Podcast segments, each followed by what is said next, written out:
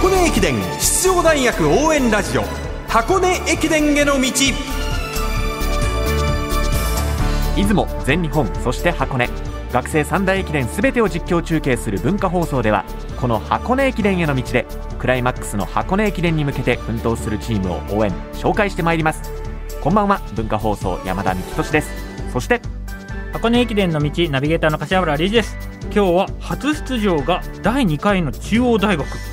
第17回の神奈川大学古豪2チームをご紹介します。すごい古いですね中央大学ね中央大学と神奈川大学はともに予選会を勝ち抜いての本戦出場となりましたがチームの仕上がりはどうなんでしょうか。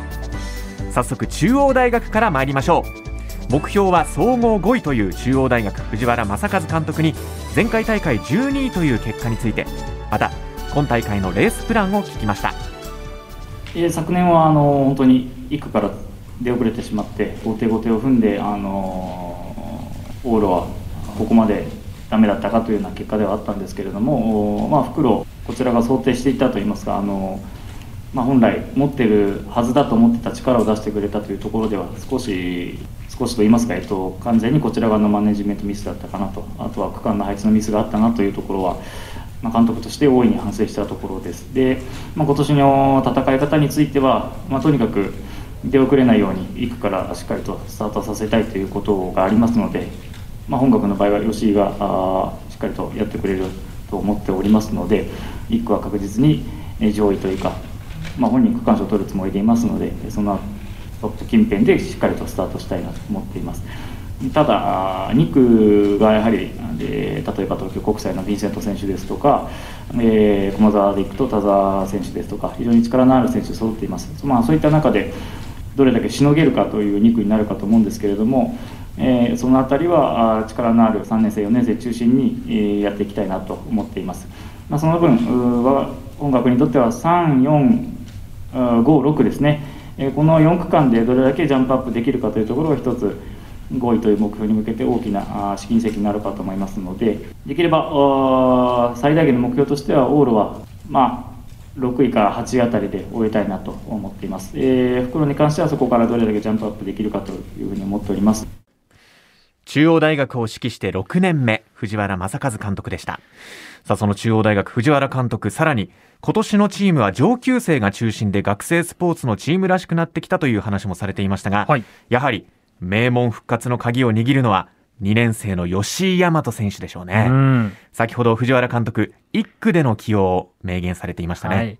これ、順天堂大学のね、三浦選手、昨日言いましたが、はい、1区の、まあ、有力であるというところなんですが、この2人が逃げたら面白いですよね。焦りますよ。他の大学の監督さんたち。はい。いくら後ろにヴィンセント選手がいようと、田澤選手がいようと、ここで2分、後ろと差がつけば、それはもう3区時点でプラマイゼロの用意ドンぐらいの勢いになりますので、はい、これは混戦になるんじゃないかなと思います。なので、三浦選手と吉井選手がスタート前に、どうするって会話すると思うんです、絶対。2人は逃げたいから。えー、はい。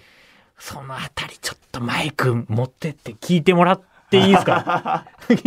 それ拾ったら大きいですね。うん、拾ってみたいですね、えー、それだけ注目されるともに2年生のね、はい、えー、順天堂の三浦選手と、そして中央大学の吉井大和選手です。はい、えー、それではその吉井大和選手の声をここでお届けしましょう。今大会への意気込みを語っています。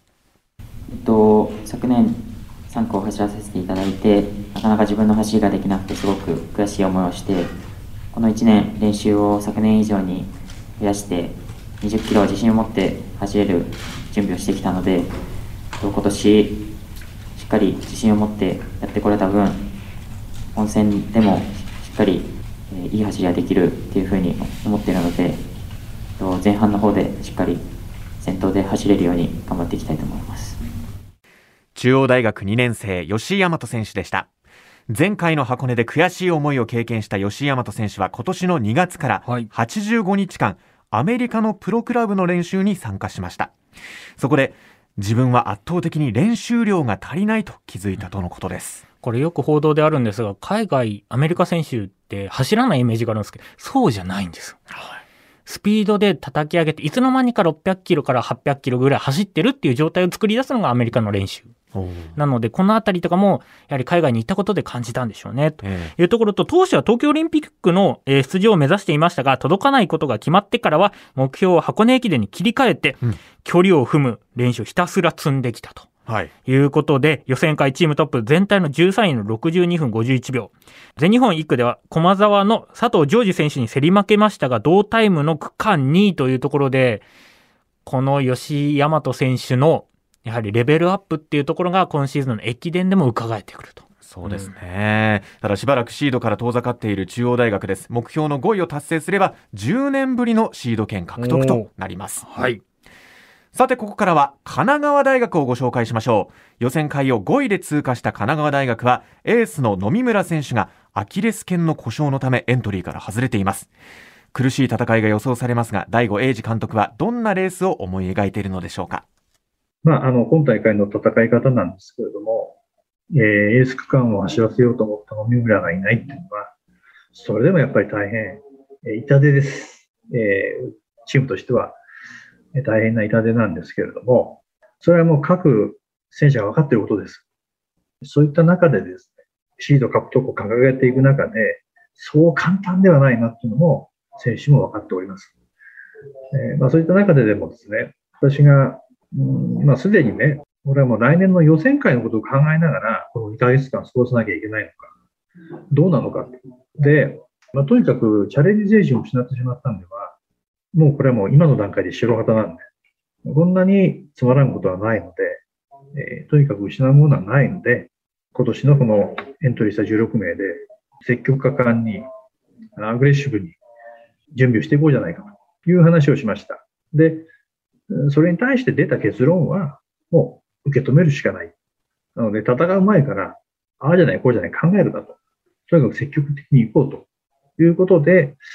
えーミーティングを進めてます。えっ、と、まあ、昨今の箱根駅伝ですね、スピード感になっていますので、もう1、2、3、4区で出遅れると、ちょっとなかなかその、ゴール部のスペシャリストがいないとですね、挽回できない。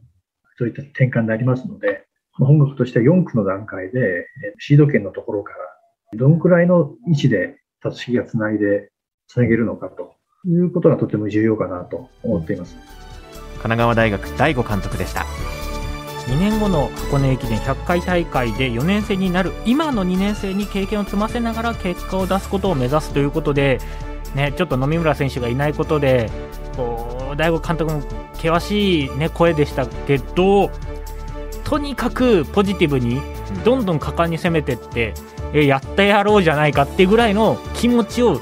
あと残り10日ぐらいでどれだけ作れるかだと思います。えー今日は中央大学と神奈川大学をご紹介いたしました。箱根駅伝への道ナビゲーターの柏原隆二さん今日もありがとうございました。ありがとうございました。ここで箱根駅伝大会主催者からのお願いです。